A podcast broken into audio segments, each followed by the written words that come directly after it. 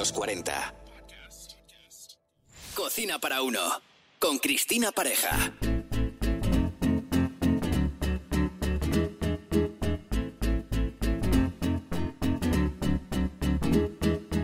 Bienvenidos a este nuevo episodio titulado Cómo ahorrar dinero en la cesta de la compra.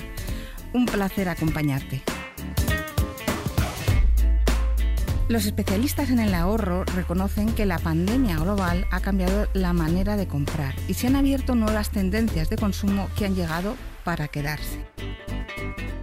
Como las apps para móviles tan prácticas y sencillas de usar que ayudan a comparar los precios de las grandes cadenas de supermercados a tiempo real, escaneando simplemente el código de barras mientras haces la compra.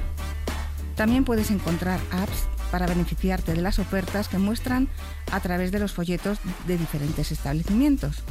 O incluso otra forma de ahorro es guardando automáticamente a través de la propia cuenta bancaria el redondeo de ciertas compras. Apps cargadas de buenas intenciones para facilitarte la vida. Y tirando de este hilo, te muestro primero 10 trucos de marketing de cualquier gran superficie dirigidas al consumidor para que compre más de lo que tiene previsto.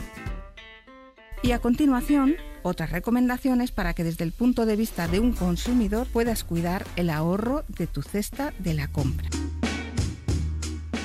El entorno de un establecimiento es una estrategia de marketing magnífica. Por eso no deberías sucumbir a sus encantos y convencerte de que si no lo necesitas, no lo debes comprar. Algo que debes reconocer es el símbolo de la moneda del euro en la etiqueta del producto. Siempre es mucho más pequeño que el número del precio y de esta manera no están relacionadas de una forma directa con el gasto. Es más fácil gastar sin ver el símbolo del euro. Ver las estanterías llenas de productos es una estrategia muy básica y también muy efectiva, Piensa en lo contrario, nunca te apetecerá llevarte el último artículo de lo que sea en una estantería. Por eso debes ser consciente hasta qué punto necesitas ese producto. Los productos con colores y brillantes dan frescura al establecimiento e incitan a comprar. Esa es una de las razones por las que muchas veces caes en esa compra innecesaria. Las ofertas de productos limitadas o de poca duración animan al comprador a caer en la tentación porque no se quieren quedar sin esa promoción y muchos de nosotros caemos en esa falsa necesidad también. Los letreros en grande, las palabras contundentes como oferta, rebajas, 2x1, lleva 3 y paga 2 son ideales para llevarte lo que no quieres. Está claro que hay una rebaja en el precio, pero adelantas el gasto del mes. Si decides acogerte a esa rebaja, hay que tener en cuenta que en la próxima compra deberías descontar ese gasto extra que haces en ese momento. Los productos básicos como lácteos, huevos, etcétera, que compramos con más asiduidad, suelen encontrarse al final del establecimiento para que paseemos por todos los pasillos y de esta forma exista la posibilidad de comprar otros productos. Otra estrategia muy utilizada por los establecimientos es cambiar a menudo los productos del lugar y de esta forma recorrer otros lugares de la tienda que no tenías previsto para que puedas caer en la tentación de comprar lo que no necesites.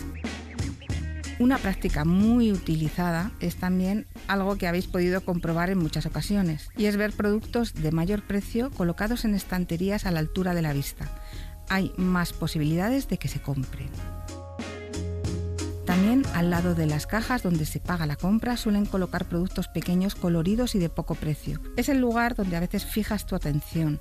Es fácil estar unos minutos esperando al pago de la compra del cliente que va delante de ti y, si no lo necesitas, ¿por qué comprarlo? Después de este repaso a las estrategias más comunes de un supermercado, pasamos a nuestras acciones directas y todo para fomentar la cultura del ahorro. Revisar el precio por kilo. La letra pequeña de los envases con porciones de productos como filetes de todo tipo o verduras cortadas nos lleva a no fijarnos en los precios. Nos confunde el hecho de saber que esas porciones tienen precios que no corresponden con el kilo y por tanto aceptamos ese dinero sin atender a ese dato, el precio por kilo, crucial en la compra. Por poner un ejemplo, revisa el precio por kilo de una bandeja de filetes de pollo y el de pechugas enteras o incluso el precio por kilo de un pollo entero. La diferencia de precio y el ahorro en muchas compras es considerable. Comprar productos de temporada siempre son la mejor opción. Suelen ser más económicos y siempre son de mejor calidad y óptimos para el consumo. Echa un vistazo de vez en cuando a las frutas y hortalizas de temporada para reconocerlas en la compra. Además, ayudas a la sostenibilidad de la zona. Algo importante, aunque no lo parezca, es no comprar con hambre. Puede ser que caigas más fácilmente en tentaciones que de otra forma no caerías. Los productos precocinados son mucho más caros que los frescos y eso también nos lleva a creer lo contrario. Es cierto que el tiempo a veces no es nuestro mejor aliado y una comida precocinada es válida si se hace de vez en cuando. Revisa el ticket de la compra.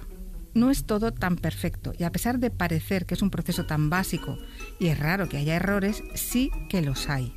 Por ejemplo, con los cargos duplicados de un alimento o un descuento mal aplicado.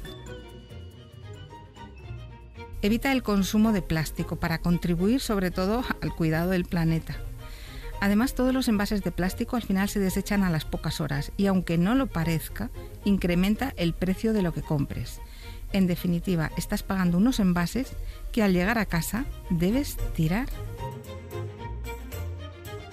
La importancia de tener previsto un menú y conocer los ingredientes que vamos a necesitar es llevar la lista de la compra casi hecha y no salirse de ahí en la medida de lo posible. Es más que recomendable. Si ves ofertas interesantes, valora cómo sustituir esos ingredientes que tienes previsto comprar.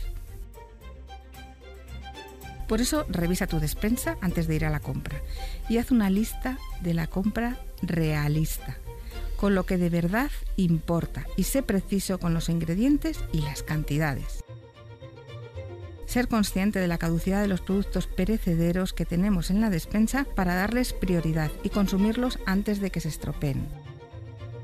Sabemos que existen muchas formas de dar la vuelta a esas sobras para que no acaben en la basura. Unas cuantas ideas de recetas como pasteles salados, huevos revueltos con, arroz con, croquetas, ensaladas de todo tipo, rollitos, fajitas, etc. Recetas de aprovechamiento estupendas para poner en práctica. Y por último, es interesante conocer la regla del ahorro, tan recomendada por los expertos, 50-30-20, que divide el sueldo en tres partes.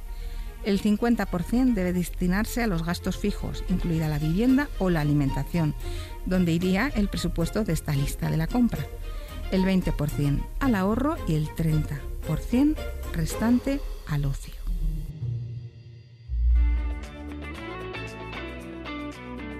Y hasta aquí el episodio de hoy. Podéis encontrarme en las redes como Comemos a las 3. Ha sido un placer. Hasta pronto.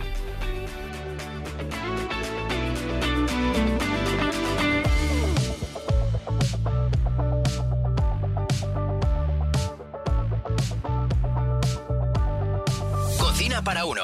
Con Cristina Pareja. Suscríbete a nuestro podcast y descubre más programas y contenido exclusivo accediendo a los 40 podcast en los40.com y la app de los 40. Los 40.